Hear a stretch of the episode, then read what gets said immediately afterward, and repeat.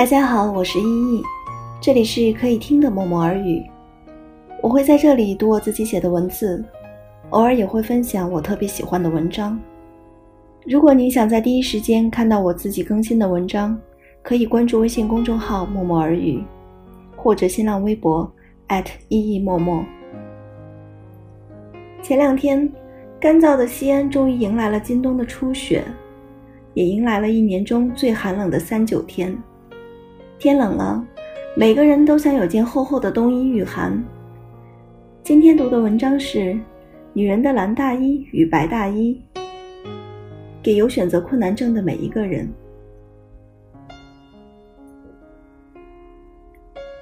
女人的蓝大衣与白大衣，所有的人都有选择困难症，男人有，女人也有。有所不同的是。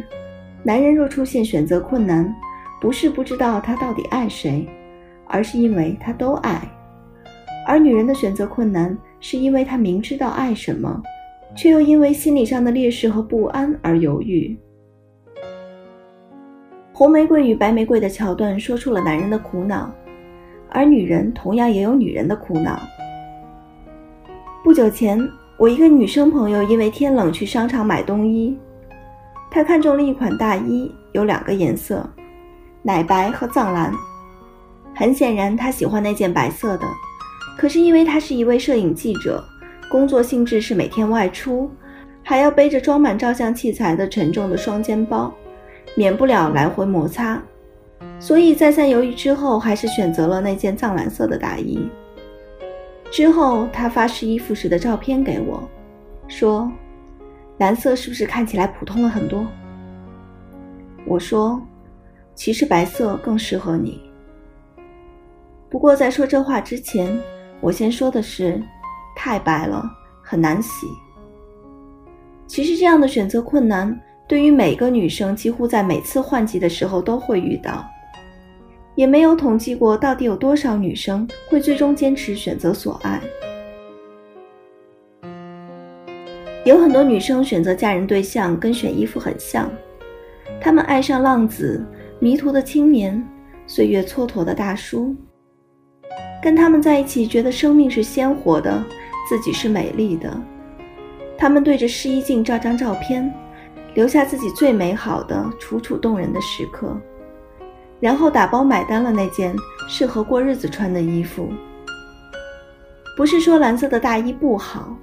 它一定有极好的地方值得买回家，比如它耐脏、不矫情，穿着可以大大咧咧，不用谨小慎微，即便是过了许多年以后也不会失色显旧。看上去是普通，可是稳定性极强。要说唯一的遗憾，可能就是没那么的爱。我从来不是非理性的女权主义，我觉得这世界上既然创造了男女。那么，男人自然有男人的样子，而女人自然有女人的特性。